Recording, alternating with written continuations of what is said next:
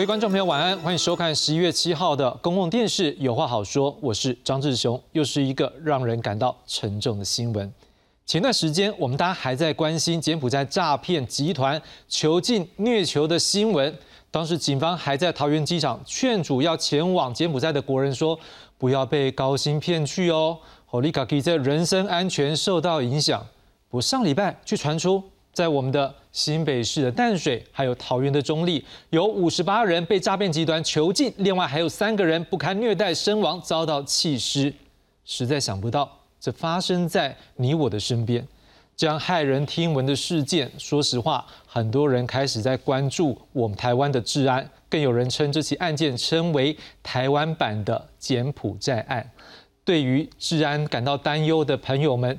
当然，政府他们也听到了，所以警政署昨天发布新闻稿，说要来启动第五波扫荡诈欺集团以及黑道帮派的专案，是否能够就此非恢复社会的安宁？今天晚上，我们和各位观众朋友一起来深入关心。介绍今晚的来宾，第一位介绍是民传大学犯罪防治系副教授王博奇王老师。呃，各位观众朋友，大家好，我是民传大学犯罪防治系王博奇。谢王老师。第二位要介绍的是。前台北市刑事组的警官高仁和，仁和哥，池总，大家好，谢谢仁和哥。接下来介绍是资深社会记者罗有志，主持人好，大家好，谢谢有志哥。在我们的访谈一开始，先来看看这起案件的整理报道。你干嘛把他捂起来？你干嘛？荷枪实弹破门攻坚，警方大声呵斥。坐在黑衣男子旁边有一个女子，浑身发抖。这边很很多人很乱，先不要乱动，我们会救你们。被害人身上全都是伤，只要反抗就会被殴打凌虐，就像是柬埔寨诈骗案在台湾上演。警方调查，诈骗集团在 Facebook 社团或发送简讯征财，寄出五到二十万元的高薪。一旦有民众上当，面试交出账户之后，就会直接被囚禁，而且一天只能吃一餐，还会被电击和球棒痛殴。我那时候其实要做转是十十万，十万，对。然后因为我是要付破款钱，跟我讲说，哎，你的资料审核通过了，我带你去公司那边领钱这样子，然后你就可以走，然后我们就被扣住。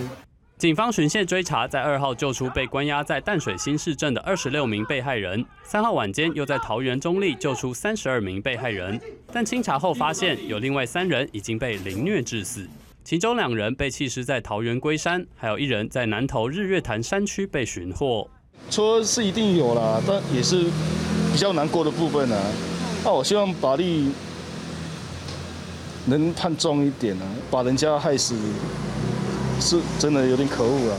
诈骗集团除了网络刊登假职缺，还会用租用存折和小额借贷等话术行骗，而且账户骗到手也不会放人。他们一旦放他们走之后。被害人有可能立即去报案做警示的动作，那这账账户就不能使用了。警政署长黄明昭表示，这个案子非常残忍，警方也发布新闻稿，宣誓将全力扫荡诈欺集团和黑帮，追查幕后黑手。记者综合报道。好，回到现场，我们也整理了一些相关内容，我们先来看一下。首先，我们先来看到的是，在。这个案件呢，为什么会发现呢？是因为有二十三岁的一名高姓男子从高雄来到北部要来谋职，哎，家里面人说阿乃失去联络十几天呢，所以他的爸爸就请他儿子的好友帮忙找人。这时候接到这名男子的手机定位，之后他爸爸就怀疑啦，哎，有手机定位，不过你电话怎么都没有接之类的，所以就怀疑他是不是受到控制，所以十一月一号向警方报案。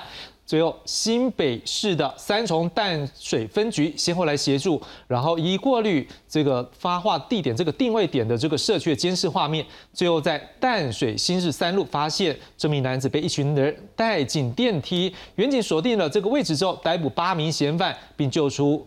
被囚禁的二十六人，另外又巡线来到桃园，再找到第二个据点，又救出三十二人。因为这名男子身上藏了一只手机，才能够趁隙传定位求救。我想先请问一下王老师，就目前这样的一个案情来讲的话，感觉上我们都会关注是说，哎，加起来这两个地点一共五十多个人，然后就是被人家可能被强迫带走，可是为什么却？找不到呢，他们的家人可能也会像这位爸爸一样会关心呢。就这个案件来讲，您可能看到什么样的一个局面是可能我们想不到，是说这样的案情会出现在台湾的。其实，当然这个事情，我想我们也看到新闻的报道。就是，事实上这非常非常的残忍啊！说真的，我想有时候这个台湾怎么会变成有这么样子的一个残忍的一个手法？但其实刚刚看到这样子，至少这个部分是因为他的儿子呃，就是没有回家，而且是不见了嘛，就是还十几天没有，后来被就是他他的这个呃父亲去报案才发现。可是你会发现这一次的一些我们讲的一些的被害人，有一个状况是说，有一些人可能他本身也许跟家里的联系不是那么的好。所以不是那么好的情况之下，说真的，一出去那胖给呢，等然那吹掉，有时候会有这种状况。所以出去个几天，也许他可能说，哎，可能出去找工作或干嘛，或者说他跟家里联系不好之外，或者是他可能本来也许他过去是不是或多或少有一些前科的记录，也很少回家，那导致他可能后续就没有办法跟家人有一些的联系，所以不见得也不见得知道。那可能也许他自己就是独立的生活，所以那当然就是有一些的状况，可能是因为他需要呃，刚刚其实我们在报道里面看到有些。时候需要需要钱，可能需钱恐急，那于是乎大概就是变成说沦为这样子的一个他们的一个诈骗的一个呃陷阱，就这样踏进去了，这都是有可能的。所以后续的话，可能我们也要来关注，是说当我们在后面也要来讨论了。我觉得老师讲到这点，让我想到说，我们在应该来关注关于求职的安全。没有不过就这案子看起来，可能是一连串的一些，就是就刚好这些要素，让他的案子可能刚好这个爸爸。打了这通电话才能够也救出这五十八位朋友，对不对？我们来看看这五十八位目前的一个状况。我们先看到的是，这五十八位被救出来的是在我们刚刚讲的第一个地点，在新北淡水这边先救出二十六人，接着巡线来到桃园中立的一个大楼里面救出三十二人，一共救出五十八人。不过这时候却也。从他们的口中知道啊，有另外三个人在凌虐过程当中不堪这样的凌虐，所以已经死亡了。之后也去查看在哪边，所以后来查到分别弃尸在桃园以及南投的山区。而这六十一个人呢，目前所了解是最大是五十八岁，最小是二十三岁。我们再把整个案情来做一个最新状况的一个整理。好，我们看到的是，呃，在刑事局部分呢，他们当然是对这件事情感到非常的。觉得说这是一个不该发生的事情，所以将会启动一些调查以及相关的一个追缉。不过在这之前，这个案件的状况呢，我们先看到在刚才晚间七点钟，我们来自新北市警察局刑警大队最新的一个数字，目前主嫌查董这位诚信主嫌已经落网，目前已经到案二十三人，羁押十六人。OK，另外有请回的是一人，另外有两位折父，因为他们可是青少年，另外有一位是限制住居。而在目前为止，我们正在节目进行当中，这个时候呢，还有三人在地检署复讯当中。而在这两个地方呢，总共囚禁六十一人，有三人死亡。而新北这边囚禁，我们刚讲过是二十六，桃园这边囚禁是三十五人，扣掉三位已经死亡。然后被害人二十三到五十八岁，最长已经囚禁四十多天。天哪，这个四十多天这样没有人道的一个对待，真的是让人家觉得令人发指。另外，暴力凌虐的部分呢，我们看到他一开始呢是嫌犯在脸书刊登五万到二十万元求职广告，吸引被害人去应征，然后没收他们的存折证件之后，再集中囚禁，以手铐、甩棍、电击棒等等工具来凌虐，用被害人账户进行诈骗，直到这账户失去利用价值之后才会放人。不过，真的放人吗？目前看起来。会不会他们要利用到最后呢？我们待会要请专家来帮我们做一个讨论。三人死亡的部分呢？四十五岁的黄姓女子，五十七岁的林姓男子，两个人都罹患高血压、慢性病，因为没有服药而死亡，被弃尸在龟山的山区。三十八岁的黄姓男子跳楼逃生身亡，被弃尸在南投的日月潭山区。我想请问一下仁和哥，是，我想问一下哈，你从担任警职到目前大概多久？如果七十五年到现在的话，将近快四十年了。那因为我从不在学校，包括念书，所有的学校养成教育，中华民国开始有史以来没有看过这种事情吗？完全没，完全没有一个案例这样子一次囚禁那么多人，除非是日日军侵侵台啊，或者是其他的国家来台湾侵略才有可能，不可能有这种本国人自己凌虐本国人的案子，从来没有听过。那这个不只是像柬埔寨的翻版，因为有点不一样的在哪里？柬埔寨，他这是我们把台湾的自己的好朋友骗到柬埔寨，骗到柬埔寨之后，他在当地他是一个动罪，那我们讲说猪啊，猪仔，当做是一个猪仔。那几个在供啊，他在空中飞机在飞行的时候，他们已经在上网竞标，我身我身上带了四个人，谁要标多少钱？一个人一万五美金，谁标到谁到金边机场来接，然后再到金边机场，他要再再出发的时候，在沿路上再出竞标，可能到第三手、第四手。可是他到了目的地之后，他有任命，有有工作啊。他的工作是什么？诈骗。所以柬埔寨有机房嘛，他有很多机房电脑的那那些器器具在嘛。可是这次是不一样啊。台湾我们讲真的，这个不是我讲的，各位打给查一丢哦。这起码台湾目前哦，那毒品在台湾几乎是一个很大的转运站了。这个你们 Google 得到的。第二个，台湾是一个，我认为他们俗称叫水房啊。水房的意思就是说洗钱的一个地方。那你要怎么洗钱呢？他们所有的资金流向，这个我都是根据报道所显示的各个资料来讲的。所有的显示资料被诈骗集团所骗的金钱，百分之八九十都流入台湾。那这些钱流入到台湾的时候，你要怎么把钱从银行领出来？就必须要要有账号、要卡，或者是网络银行的一些资料。那这一些六十几个，我们现在看到只是冰山的一个角。我个人觉得啦，就是冰山的一个角而已。你看到是一个角而已。那这六十几个人，一个人譬譬如来讲，我有呃，假设我有三三张卡，六十个人这就有一百多张卡了。那正常你领了这些钱，你到了你当车手嘛，你当车手去领了这个钱，你领完了这个卡警示，就提供你进入卡是没塞够用啊，这警示警示的账户啊，不能啊，没有用了，表示我高人和是警示账户不得使用了。所以我已经在他们来讲，在诈骗集团来讲，我是没有价值的人了。我已经没有用的，他应是不是应该放我走？可是他又怕放我走，我会去报案呢。所以他不放我走，我的下场只有两个，冷呀冷下下场。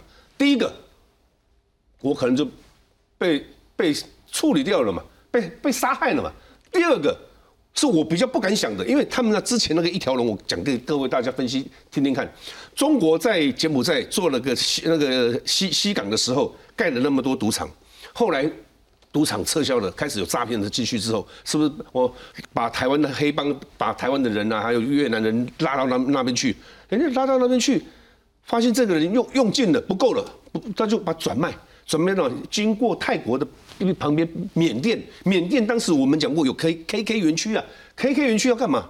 你去那边做工，男生女生都一样，做到你完全没有，完全一点利用价值都没有的时候，送去公海，活摘你的器官了。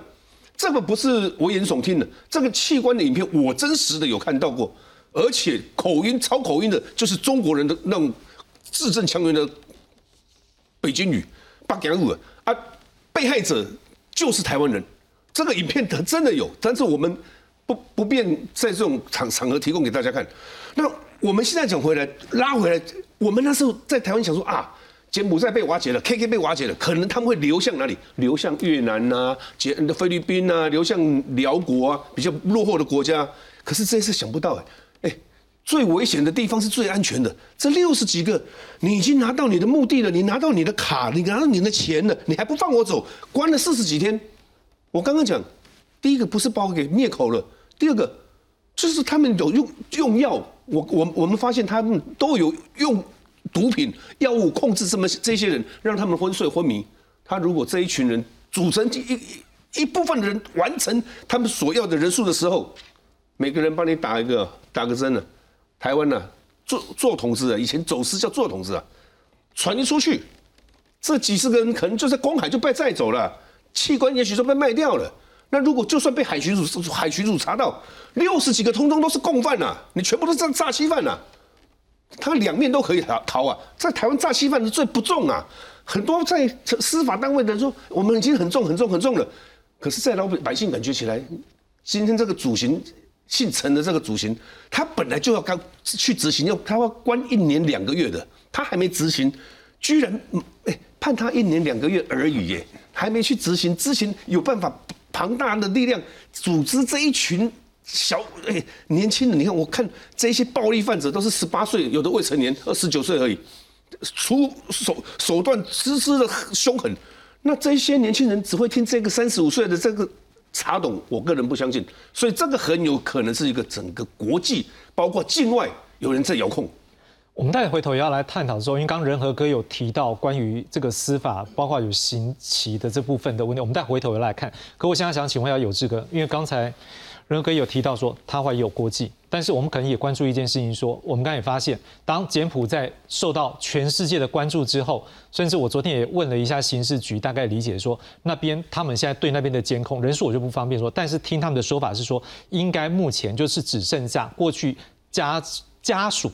有报案的人员，他们现在针对这部分再来做后续研究，也就是说，目前看起来要再增加的比例并不高。我不知道说有志哥你怎么来看？说这个部分台湾这一块是不是可能跟柬埔寨那边被管控了，所以有些组织可能转向在国内做这样的一个事情？诈骗哈，大概从我跑新闻二十几年来一直都不断呐，因为第一个刑期短嘛哈，这个等一下会讨论。但是现在诈骗已经变成世界化了。我们我们诈骗输出的那个技术层次比台积电的那个制程还要更厉害哎，真的是奇迹啦！我讲真的哈，这整个扩散出去，你以为只有柬埔寨、只有西港，其实南非啊，整个非洲地区、东海岸全部都是啊。南欧有没有？连欧洲都是哦。南美。因为很多都是我们机房所在地，我们全部这些技术都输出啊。这些诈骗团，你把它变成一个跨国集团来想就对了。为什么会有柬埔寨的？为什么会有台湾的？你会发现柬埔寨的几乎都是年轻人。去年去柬埔寨，就是你要把他们哈，本来是一个 group，然后互相师傅传授给徒弟，然后继续开枝散叶，然后每个人呢到每个据点去开公司。那他公司需要什么样的员工？他跟老板待人风格，这就是诈骗集团。然后柬埔寨的那些呢，因为年轻，所以他骗的也都是这些年轻人。那台湾的你会发现，这次死的包括四十五岁、五十七岁，大概都是年纪比较大的，跟疫情比较有关系。就是这一波疫情，很多不是像正常工作的人，他可能就上不了班。比如他可能是酒店业者，可能是比较八大的。这这这这波他他要做什么？然后诈骗集团一开枝散叶，一吸收需要人，他就过去了，然后就变得很麻烦。就是这些人到底你算他是 知情还是不知情？他究竟被控制，还是说他虽然他突然发现诈骗不想做，这变成哈诈骗已经跟以前不一样。以前诈骗集团整个机房全部都改狼，你去也知道他做诈骗。可是现在状况是你去了之后才知道啊，诈骗这么难做。他以前可能是做酒店趴车小弟啊。可能这四十几岁的五十二二十三十几岁了，一天一一辈子在酒店趴车还蛮好赚的，一个月还有七八万十万。可是现在疫情，他们酒店都不开啦，结果他就觉得诈骗我做不下去，想逃，于是就把它控制住。就是现在哈各个环境的那个状况不一样，所以我们到底要怎么对付诈骗集团？第一个一定要先让大家知道这个现实状况。所以等一下那一段很重要，就求职的这个一定要让大家先知道。你不要以为。啊，不过卡卡点位呢，卡点位不再干单。再来哈，就是这些，其实台湾刚刚仁和讲的哈，以前就有，但是更可悲的，以前是当做商品，现在当工具，也是淡水。淡水那个时候有一批哈，那个那个那个那个民宿业的，假装是民宿，把游民关进去，然后把他们去做保险，然后带到国外去，把他推下去之后，诈领保险金。哎，那个是以前那个时代，你会发现都是弱势者，就被骗去做游民了。现在是什么？现在这些人被诈骗集团登广告骗去做卡点位、做车手，他们也是弱势。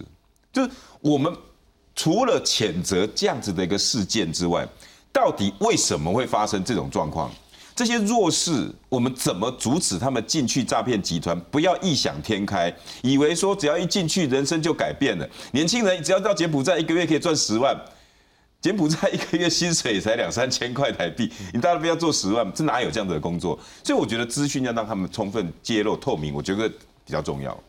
接着我们再回头来看一下这个案件的一个相关的一个特点，我们看到它的一个诈骗手法是在。脸书的社群网站或发送简讯，这征才广告上面宣称，哦，一个月五到二十万高薪呐，所以吸引一些民众来应征。而面试的时候呢，他就立刻把这些被害人的存折或证件啊给没收，限制他们的行动。而这过程当中，这被害人可能有遭到手铐或脚镣紧紧铐住，都有明显的外伤，然后被关在五平大小的房间，挤满二三十人，房间内还用辣椒水来喷洒，造成呼吸困难。每天只能吃一餐，稍有反抗或不听从指示，就会遭到电击棒或球棒殴打，还用香烟头来烫身体。王老师，这这样的一个行为，感觉上真的是太过残忍。是。那另外，我们也关注说，因为两位已经刚才也分析过，感觉上我们也在担心有没有国际或者集团化的一个角度，就犯罪防治的角度来讲，会不会担心这样成为未来的一种犯罪模式？其实说真的了哈，就是说，因为事实上，在过去我们大概也有看到有人在做这样的一个事情，做一个比喻。什么比喻呢？他说这样子的一个被害人，就感觉上是用车子来比喻，是叫车主。然后呢，就是说我们今天是这样的一个账户，就是被害人账户叫做车子。然后事实上，这些被囚禁或被拘禁的这样一个套房叫做车厂，或者是所谓的这个控房这样的一个概念。那其实我我想就是说，我们大概看到这样一个现象，其实我觉得至少刚刚其实有志哥有在谈到一件事情，诈骗集团会不断的进化。那事实上，我们另外看到另外一个问题，就是说现在感觉上这种所谓的人头账户要取得，感觉上越来越困难。早年也许我们说真的，我想这个包括我们的高警官或者是我们的有志哥，在过去其实看到，哎，这边要收一个人头账户不会很多钱嘛，三五千块就收到了。可现在问题来了，现在问题是因为可能我们警方在强力的清查之后，可能这个诈骗，应该说这样的一个人头账户的呃价值水涨船高。那事实上，另外我们看到一个现象，就是为什么他收购这么多的所谓的人头账户？有一个最大的问题在于说，他希望能够制造一些所谓的断点。因为我们都知道，说真的，有时候在做一些所谓的账户清查的时候，有一个问题就是说我需要一点时间。也就是为什么这一次有人可能一个礼拜就被放出来，也许这个业者哦是银行业者手脚比较快。那有些人为什么要到四十天？也许他在金流或者说在查的时候稍微比较慢一点。但我要讲的重点是说，这么多的所谓的账户当中，我相信如果是以一个进化的这个集团，它这样的一个账户当然是越多越好。为什么？它可以制造一些我们俗称的断点，或是这些金流。事实上，我们要花很多的力气去查。那如果说我每一个账户都是被查的时间，就包括说，可刚刚我们这个这个仁和哥有讲到说，哎，他这个东西如果说因为这个利用价值、剩余价值一直都利用到最后的结果，我才去哎。才去把它给给收割或干嘛的时候，那事实上它就可以一一直不断的，我们讲说就是洗钱。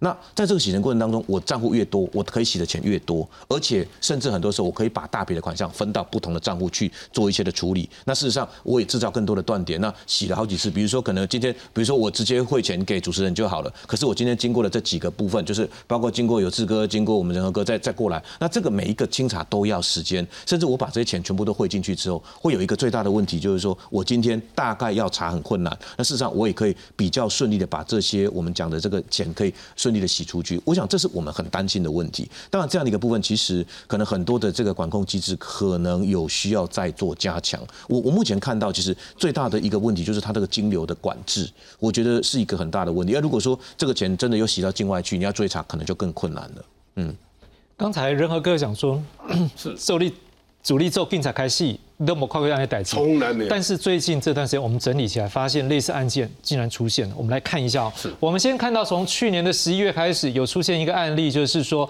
网络刊登应征电商行销人员，而且电商行销感觉上就是怎么样？哦，很流行了哈，而且他宣称可以一天赚一万。诶，对这些人可能也会这样想，因为哦，你那是很流行的一种新的行销模式嘛，一天赚一万，感觉上他可能也不会觉得有意外。如果再加上他就是需要钱，好，所以这时候呢，这些帮派的组织呢，取得被害人的账户之后，就把他们囚禁在民宿内，一共有二十三人受害，警方逮到七名嫌犯，一个月不法所得高达两千七百万元。在今年的三月，也有一案例是网络刊登免费住宿，轻松赚钱，到九份民宿住几天，钞票就能轻松到手。有八名男女应征后被囚禁，证件也遭扣留。在今年七月，网络上面有人用。一周可以赚五万元的话术，诱骗六名女子应征，然后再把他们的手机跟存折给没收起来，逼迫他们申请人头账户，供诈骗集团洗钱。在八月的时候呢，有一个案例是声称月薪五万元，只要提供银行账户就能应征。我求职者上门之后被囚禁公寮，遭到电击，这个昏逃，该 ten ok 好，然后还喂他吃排泄物。警方攻坚逮人，救出六名被害人。是。就是在那你警官的生涯，这样的比例会不会最近密集这样？我们都查到，这半年大概就是有这样，也不是半年，从去年到现在上一年的时间，我们就查到连今天这案例之外，又另外有四个案例。对，这样会不会变成说一个犯罪模式就出现了？而且你会发现到哈，现在这个人数被害人数是越来越多，手法是越来越残忍。前面我们刚刚主持人所讲的，前面那几个都是个案，个案就是说一个一个来，几个几个给你抬呀。你来一个，把你处理完之后放走一个，来一个处理处理一个放走一个，好，你几回来七个，通通把你放走掉，让你也不敢去报案。可是这个这一次是五六十个，六十一个人，三个人死亡啊！你知道各位很多人不相信呢、我拿数据给大家看，我们台湾哈、一年失踪的人数有多少？我我们就这样，对哦，您您就在拿没关系，导播会 Q 我我给您各位报告哦，这个圆圈圈起来的这个总共统计数，我们这右手边是从民国一百零一年到现在一百一十年了，平均呢一年失踪两万多人，两万几个啊，两万多人的概念的是一个月平均差不多两千个人失踪了。啊，这个圆圈圈里面的哦，咖啡色这个地方就是说右下角的这个自己哦，对，右下角这个地方这个、啊、自己离家出走的哦，这这占多数了。那其他这小小细节的我们不看了，这个就是啊、有的是都是因故的啊，抓去关的啦、通缉的。看到这个黄色区块，这个这将近四分之一，对不对？百分比例高达百分之二十三呢。哦所以两千个人几乎等于样，有四五十个人是哎四五百四五百个人消失在台湾，一一年呢，细狗爸还消失在台湾呢。那你说这一次是六十几个，发现三个人死死亡的，其他有没有还没发现的尸体，我们不知道。刚才这汤啊出去，这汤啊出去用意在哪里？他一定就是把你卖掉嘛。你因为这些人，嗯台湾其实很小，监视器很密集，你要查人。台湾就算捅尸要查出身份、DNA、唯物基证，什么都可以查得到。可是只要你人不在台湾，不在境内，就不好查了。我刚刚讲，很多人做统治出去，我们的想象中，那这汤啊，干干嘛干单？如果懂得传调的人，我你们听听看，你们只有懂传传调啊。公海离台湾很近的，你去钓白带鱼也好，你去基隆以外外海钓鱼也好，你那个办那个那个是很简单办的。有一艘渔船肯载你，你钱敢给他，有钱人的嘎饼。那这一群人有买方，砍头的生意绝对有人做的。只是我一直不想往那个方向去想，不要把台湾想象这么的可可怕。可是万一真的是那个方向，就是说这一群人，你把他关到现在为止，不让他出来，一天给他吃一餐，你关他的用意是做什么？你也有个目的嘛？人家说你的你要人要人给你的，人要钱钱钱也给你的嘛？你要他在那边的目的在哪里呀、最终目的是做什么啊？我当警察这么久到退休，我没有发现过台湾自己老百姓对老百姓一一批人了，就不会让我了，怎么这么残忍、这么凶残的，从来没有啊。那这个绝对不是台湾本土的、啊，这外来种啊。我说外来种的东西都很凶啊，你看外来种的一些什么鱼虎啊，在池池塘里会咬人的那些，看看我们什么白尾九九九官鸟那些，那个都很凶，白尾八哥都都很凶啊，破坏我们本土的生态啊。这一些行为几乎都是外国传进来的，这些手法，我相信都是由柬埔寨那边的手法传到台湾台湾进来的。台湾本身的人不是这么做做法。那这一些隐藏性的的一个很很可怕的一个什么？台湾的一个唯一最大最大的，我们之前几年前大家不知道知有没有一一一想象到，有一艘飞机到了台湾桃园机场，一大群的诈欺犯在桃园机场当场解散。然后那一刹那，大家看了傻眼，完全连笔录都没问，就拍拍手，大家解散。那一群，假设那一群是一个共犯结构，你解散出去，那几十个变成几十个头了。本来只有一个犯罪集团，你可以一个一个审，结果你一放出去，他不会回来的。没有一个做错了，我自己报道的，没有不可能的事情。所以经过那个事情之后，像有次刚刚讲诈骗在台湾，从以前我当警察有金光党拍一下说我就被迷昏了，不知道到现在两个人三个人组成一个诈骗，在手机诈骗，在现在用电脑的诈骗，在现在他们洗钱，在台湾洗钱，这些人的人头账户他怎么洗钱？我说了，他们把现金领出来，一定要交给某个人，但是你为什么交代不出来？你交给谁？那这些钱流向到哪里？他们拿去买虚拟货币，买比特币，买泰达币，就用电脑 key 出去了。那你根本就查不到啊！你买那些虚拟货币，你根本就无从查起啊。那只是我自己到现在一直觉得很疑惑的，我一直没有办法办法了了解的就是，你钱也到手了，你要的东西也到手了，为什么你还要让让这些人力八个人控制这这这二三十个人？那你控制这些人的目的到底意义在哪里？用意在哪里？这个是警方真的要查的。刚才任和哥有提到是说，当洗钱之后，他们可能会用一些虚拟货币给洗到国外去。那当然，这部分就是今天警政署在昨天了哈，他们也发布一个新闻稿，强调他们要来做一个扫黑扫荡，里面特别提到金流。我们来看一下他的新闻稿的内容。我们看到暴力诈欺集团，警方决定要追幕后黑手。警政署长黄明昭说，扫黑帮、打诈欺。断金流是他目前施政治安的一个重点。好，在这个新闻稿里面，他也提到，在这一次呢，要扫荡的就是叫做第五波扫荡诈欺集团黑道帮派的专案。这部分的第一点，它是讲到诈欺集团它是黑帮涉及有不法的话，尤其涉及私刑拘禁。将会以人口质押重罪就办，这个部分我们待会来谈一下。我们刚刚讲到司法这个案件责啊，就是罪行的一个部分，感觉上这个罪责不是那么强。我们待看起来它有在加强。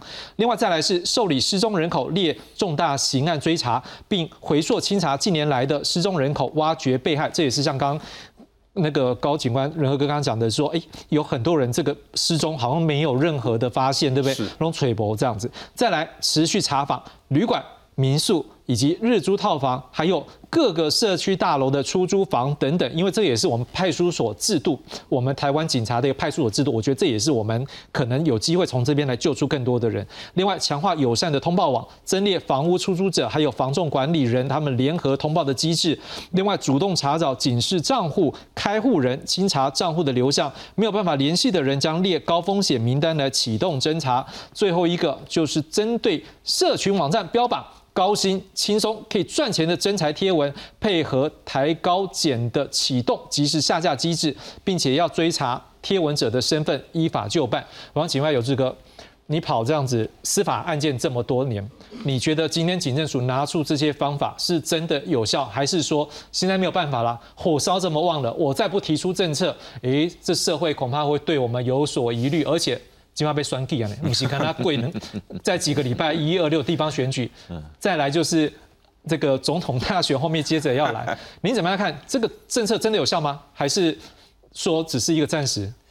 呃，后者比较多啦哈。你你说完全没用，我不觉，我我也不敢批评它完全没用，有几个有用了哈。断金流确实有用，有用嘛哈？断金流这个东西可以啦。好，呃，但是我没有看到对于整个诈骗集团的修法，就是说。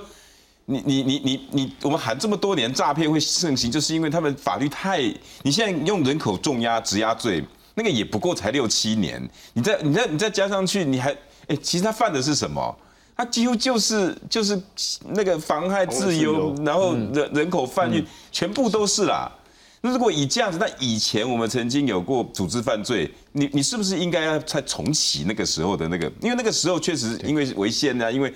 可现在状况已经是变成这样，因为犯罪手法已经不同。我讲一个，就大，我相信主持人应该很了解。我老师跟高仁哥一定同意，以前的诈骗是要钱不要命，嗯，现在的诈骗怎么会要命呢？我们现在应该提出这个问题。我相信老师那边应该最近会有人开始慢慢研究这种论文了。嗯，二十几年来我没有看过诈骗集团要命的，对，而且你会发现他们最难办的原因是从不现身，嗯，现在竟然不但要命。而且还公然的争广告现身，然后让你那一段高薪轻松赚钱，然后启动下架。以前这种东西你想都不用想，因为不会办到的，对，不可能找到他们人的，所以变成断金流这些就比较有用。所以至少在这一个步骤来讲。就是警政署发现断金流，他已经讲出来有用有用，所以这招应该就是说应该看起来是有用了哈。但是看他怎么做嘛，对不对？那我再问你一个问题，因为在他的一个新闻稿里面，他有一句话，因为新闻稿我们大概媒体都会看到一些美美杠杠，他里面有一句话，他说，除了责令全国警方全力扫荡诈欺集团及黑帮，并溯源追查幕后黑手，要让这些不法分子接受严厉的法律制裁。为什么在新闻稿里面特别去提到一个追查幕后黑手？是不是警方已经有看到什么东西了？应该说一直都是如此哦。幕后的黑手，我也笑你不敢办呐。为什么？如果大家把诈骗集团、犯罪集团就四个字来形容，那就没就不用谈了。我相信两位应该比我更清楚，每一种犯罪行为其实后面都是有股东，就大家有这个概念。就今天你不管是窃盗啦哈，或者是什么诈骗集团，后面一定有股的什么股东。我今天要做这起生意，我一定会到处去找人。哎，请问一下，登广告要不要钱？请问一下，租民宿要不要钱？请问一下，到国外买机票这些要不要钱？全部都要钱？难道是诈骗集团首脑自己从银行领三百万，我要做这一笔生意吗？不，不是，他一定会到处去找帮派。地方民代，警政署你敢办吗？你幕他所谓的幕后，我相信志雄问我的就是这个，你这个幕后黑手到底有哪些？这些盘根错节，这些霸掌，你真的寡得起来吗？这个我是很大的问题。最后我只讲哈，这一卦哈，刚刚七句上面的，如果全部做到，我只有一句话送你啦：警察死光光，累死。你请你你你告诉我嘛，你要让警察所有去查自住套房，然后警力全部都散出去，又要做这个，要做这个，要做，那就有治安排挤。可是这是我列为优先事项，是不是暂时我们要把它压下来？所以新闻上的优先事项特别去做。如果警察是不是在这段时间也要先优先？那我们是不是先就要把一些酒驾放掉喽？我们是不是要把一些治安顾虑或者是其他重大犯罪要先放掉喽？一定是这样。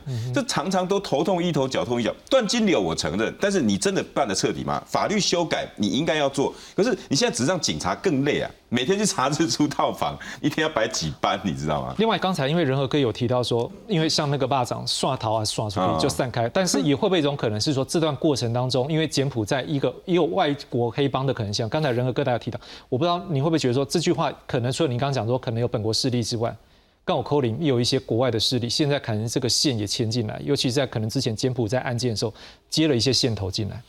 嗯，不排除。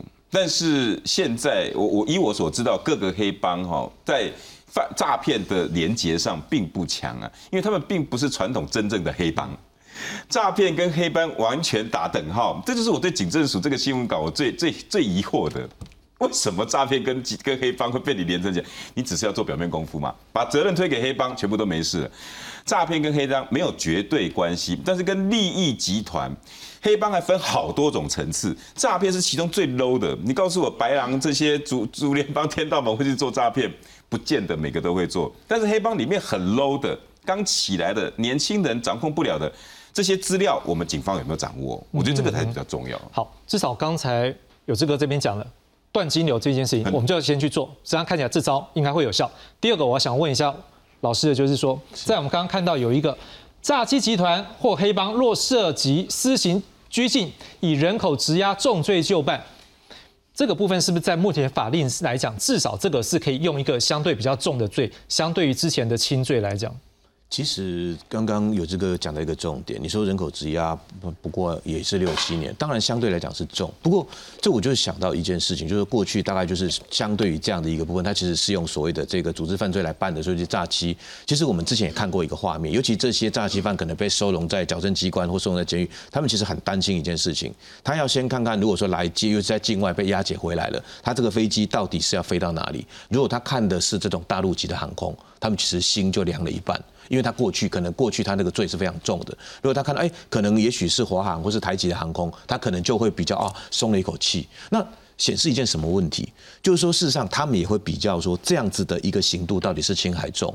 所以很多时候，有时候我们在做这样子的一个议题的探讨的时候，你说今天所谓的这个严刑峻法，你说呃是不是绝对有用？我不敢说，但是至少对于这些呃从事这样的相关工作人是有一些贺阻的作用。那但是就是刚刚讲到这样的一个部分，就是刚刚包括有这个有讲到说，哎，我这样的一个人后面是可能也有一些相关的资金，就是我们讲 key 烫的人哈，起统的人嘛，这 key 烫的人啊，那甚至就是说相关的这样子的一个所谓的法律的规范，到底像这样的够不够不够重？那我想就是后续。看看这样的一个状况，但是哦，我想他这样的一个贺主力没有说像你看他他到大陆可能也许就是真的是重罪，而且也许他可能是不是有被有可能被判死刑的可能性。那我不是说一味的倡导说这个罪责要提高，可是。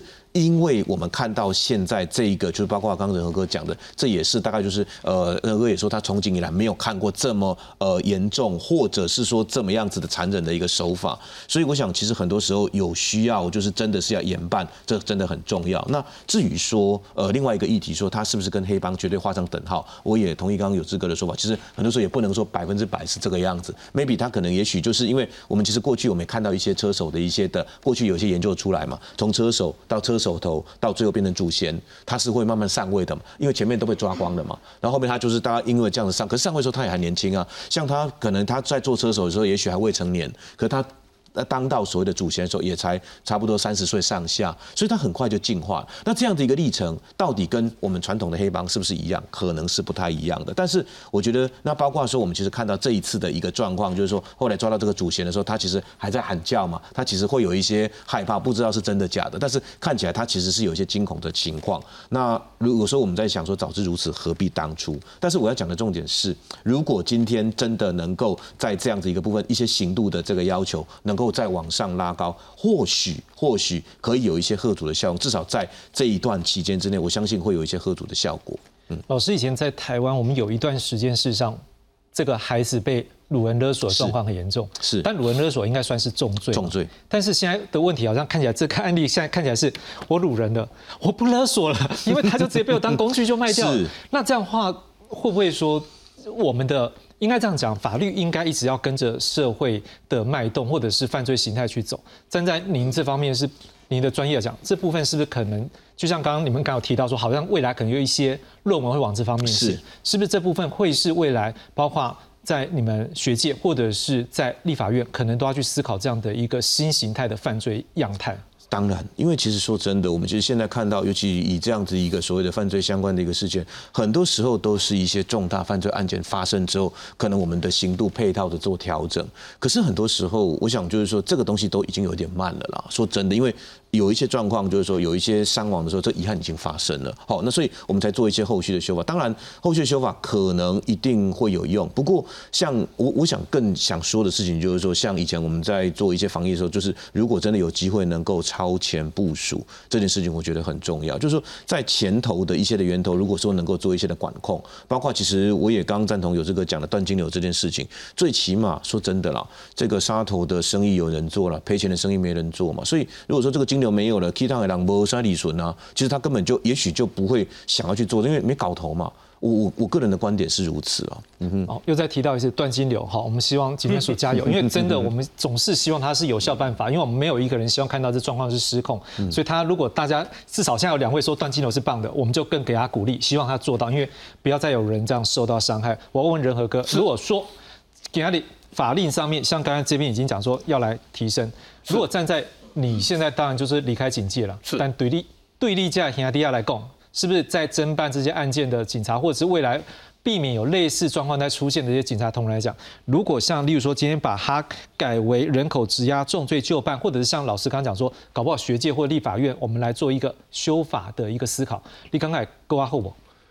当然是会像老师刚刚讲，会提升很多。我公斤呢，像我以前在单位里面呢，我们我常常讲一句话：今天开会。明天开会，后天开会，天天开会，开完了会还是不会？嗯，弄起呼口号不往天哀了。做了这些，有次刚刚有讲，累死警察。我们这警察兄弟拼的要死，拼的要死活，把你门撬开，撞开，枪步枪拿着压了你们这些小家伙，通通抓了起来之后，嘿，奇怪，啊，你换你那去，扑噜扑噜接着搞不会那那造日。那这些警察是什么？在演戏，演员也没有那么累啊。那你把这一些人，我我真的。台湾是不是乱世？我不能这么说了。但是用重点没有办法遏止所有的诈骗，我我承认。但是一定可以立刻砍断一半以上，起码断了他两只脚啊！你没有用重点把这一些诈骗的这些这些人都是你我周遭的朋友，你的选民，你的妻儿子女的好朋友，在罗林现在选民的诶好朋友呢？你起码你没用重点。无恰当的刑责刑责，你就到法院就抛几个高报出去，抛几个折付出去，这个对警察是一种很大很伤害的。我们警察那么辛苦，真的是卖命了。如果冲进去那一刹那，里面拿出来是一个火箭筒，砰一下，你就外面的模糊啊。所以是在拼命的。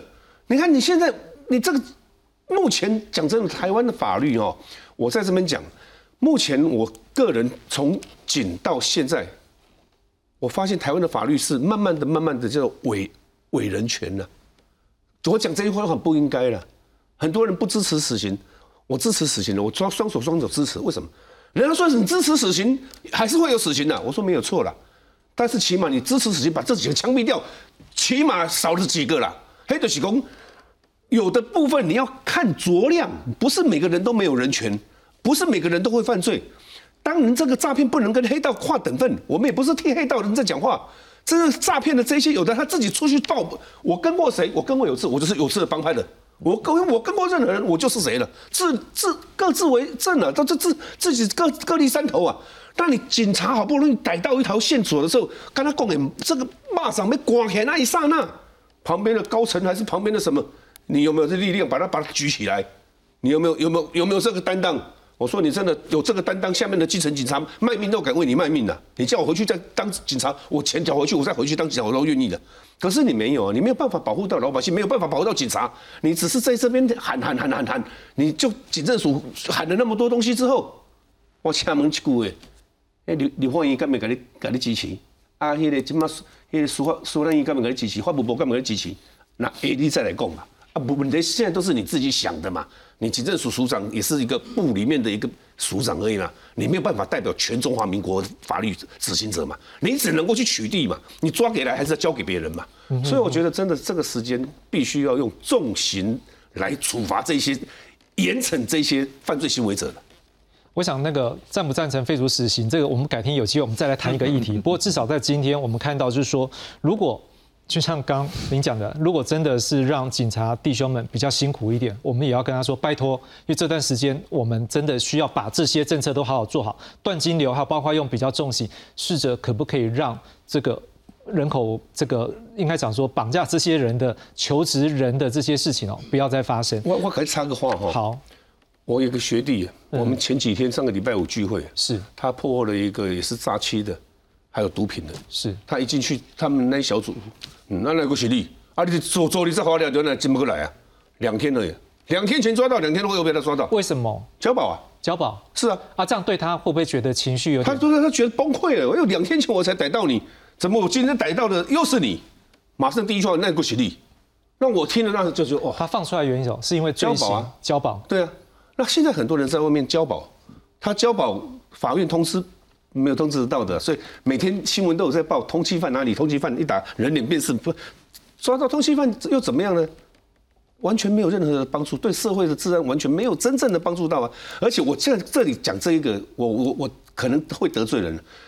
在现在我们看得到的讲人权的这个哈，我们每次看到犯罪嫌疑者，不管是加害者、杀人的，还是这些诈骗的，每个都打马赛克，反而被害者看警察不打马赛克，被害者都已经那么可怜，你还把脸曝光，那你那个警察？拼命的警察被害者都曝光，然后加害者把他打马赛克，回去出来改个名字，我是谁都不知道。我觉得很多东西都要修正，你要跟着现在时代的进步。这个是不是因为他还没有定案前，所以还是稍微保障人权？没有，在我们新闻处理应该是这样嘛？定念的还是定他定念的定念还是这样就对。定念的他还是打马赛克。我的意思就是这些诈骗的这些人，他不是今天才要学会诈骗的。那台湾治理要治理这些诈骗的，你看今天是六十一个人死了三个人，等于救出五十八个人，没有那一通电话，这五十八个人的生死未卜。接下来我们要来关注的是，我们不希望在六十一个人之后再有其他人，所以我们现在来关注的就是求职的时候，大家会面临到什么样的陷阱？我们来看一下，在这一次啊，我们看到诈骗手法。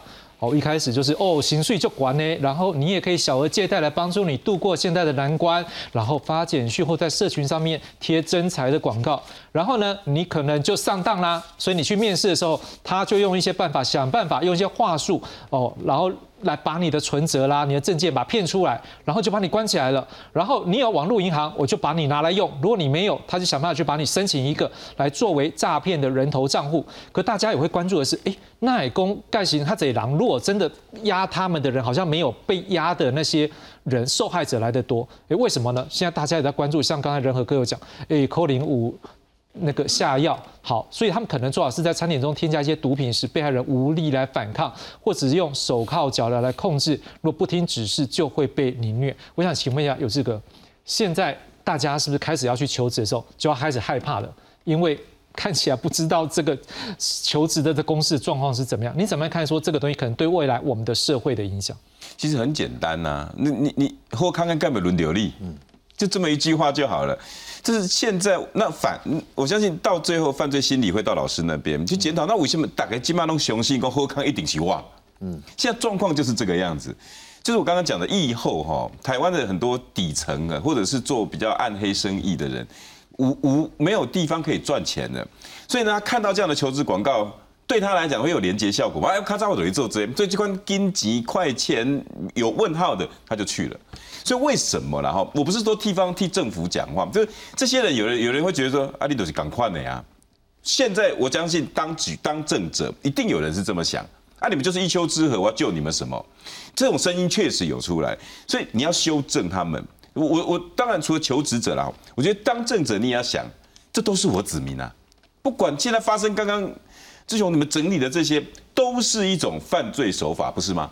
你本来就要赶快去把它做宣导。那我们劳动部去劳动部去哪里了？我们各地方劳工局去哪里了？有没有把这种后康美轮流利，然后清楚的跟大家揭示、跟大家讲？没有呢。现在大家只轮流，只只前面包括我们政府一直在强调什么劳基法，我们要一立一休，争取劳工福利的。一直争取，一直争取，只有这个东西在意识在抬头，抬头到你看到履历的时候，觉得啊，因为我就是劳工抬头啊，这种资格我才符合啊，我可以去做，我一定可以，我就可以。你知道那种以前在求职上，劳工会去跟资方求证很多事情没了，因为你就觉得我劳工意识抬头，我不管我进去之后我就可以告老板了，我进去之后我一定有办法脱身，于是你就上上当了。我觉得这个东西应该要让大量的让大家都知道，再来这些诈骗集团都遍布世界各国，你只要宣导，你只要诈求职，然后到国外的，一定要先小心。甚至现在很多一零四啊，像一零四啊，最近已经把那种国外求职几个国家柬埔寨关键字断掉，好事啊！我觉得这些业者。真的有在帮到政府的忙。刚才政府也讲是说，就相关的他们也会来做一个下架嘛。对，很棒啊！我觉得这个这个也是很好的，很大家有意识的。对，最后就是我们警察查这么辛苦，我刚才讲自助套房是有好多好多的问题，你能敲破门吗？你太多执法上的困难，你去种这些做事，不如回来把这个刚刚我整整理这么辛苦这些真财断掉之后，至少先第一步还会比较好一点。是，接下来我们要看的是说，在求职的时候，大家千万要去注意哦，因为最后要拜托大家不要因为一些利益去蒙蔽而伤害到你自己的安全。我们来看一下，你在求职的时候有一个三倍七步，在求职之前要先做三大准备。如果可以，可以告知你的亲友。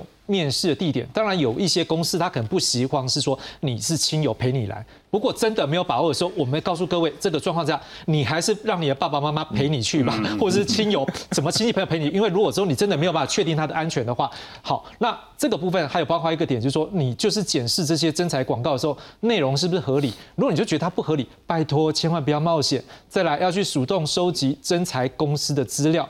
另外在印证的时候有七步原则，第一个。他如果叫你缴一些什么奇奇怪怪的钱，哎，你只是去面试，不要缴啦。另外，他要你买些东西啊，你到底是去面试还是去买东西的？不要上当了。另外，不要办卡，好，然后也不要签任何奇奇怪怪约，你只是面试而已。另外，如果你发现哎不能够，他有一些请你喝一些东西或者吃一些东西的话，哎，千万不要用哦，因为你不知道会不会被迷昏。然后你一定要有个概念，不要做非法的工作。还有最后一件事很重要，不管你的身份证，然后按你的那个提款卡，然后你的信用卡，千万不要离开你的身体。他这种什么方式说我要验证你什么？拜托小心不要上当。我要请问王老师，还有没有什么部分要大家关注？还是说求职者的心态要怎么样做调整？其实刚刚我们有志哥有讲一个重点，就是说其实过去其实也有人对于所谓的这个诈骗的这些所谓的犯罪心理，他做了两个字的归结。第一个字就是可能我们人都会有一些的欲望。好，那当然就是说欲望来自很多方面嘛，可能我缺钱，可能我也许钱有点不嫌多，可是另外一个部分就是所谓的惧惧怕的惧。也就是说，可能我今天有这样的一个事情，就就像这一次的一个状况，就是说，可能他因为呃害怕这些集团呢对他做了什么事情，所以这两个字。不过，我想呃稍微说一下，就是说，其实我们当然也不能够完全去责备这些受害人，因为很多时候这些受害人也许真的也是诈骗集团他自己他一直不断进化的结果，不能完全是是怪这样的一个事。那回到刚刚讲到这个诈骗的一个这个守则，我觉得几个点提醒，因为这一次的这样的一个事件，看到一个状况是，他面试地点这样在哪里？居然是在旅馆或在 motel。那是太离谱了吧？怎么会去 motel 面试呢？这个是我觉得，而且我觉得 motel 有一个现象，就是有时候车子开进去，人根本不用下车。我想这个呃，各位观众朋友应该都知道，没惹家，所以我今天根本不下车，我根本不知道里面有谁嘛。甚至就是说，也许他是不是绑进去或进去，我们也不知道。所以很多时候，也许真的没有去做查访，也不知道说这个问题在这里。然后第二个就是说，他其实有一个所谓的呃征财公司的资讯。我想到一件事情，因为现在公司的登记跟设立其实并不困难。所以很多时候有一个状况是，如果我今天真的是我真的有心要布这个局，我可以去设一个新的公司啊。就是说，哎，现在我查不到资料，任何在 F 新设的嘛，我新设的公司，我有人要来进来应征，非常合理嘛。可是这个问题就是会变得有这样的一个现象。那第三个，我觉得很重要的提醒就是说，你的账户跟你的印章，拜托一下，真的不要，真的不要理身。正如刚刚主持人讲的，还有就是我说真的是，尤其这一次我们看到一件事情，网络银行真的很好用，但是网络银行这件事情也会让这些诈骗集团有非常多的可乘之机。所以真的是要你去办网络银行这件事情的时候，真的。我未来，我觉得未来这可以列为关键字，哎，这个很重要。嗯，刘哥，最后跟观众朋友有没有些建议，或者是跟你的这些以前的警官、这些警察朋友们说声辛苦，拜托他们最后这这段时间再加点油，帮忙我们查起更多的案子。当然，我们所有的警察兄弟真的是卖命，每天日日以继夜在工作。像我儿子现在还在服，还在警察警戒工作。那我也是跟各位我们的求职观众们，大家再呼吁一次。你自己的几几两重哦，你敢给归牛党，你赶紧怎样？你有办法去领到十万块的奖薪水？你自己摸摸看你自己的，这心里的那个地位够不够？不要像你看到高薪就想去，你就算再怎么穷，也不要去借两万三万那种小额借款，借贷都不要。你把你的证件真的要保存的好，不要给任何人拿去使用你的任何的证件。那希望我们所有的。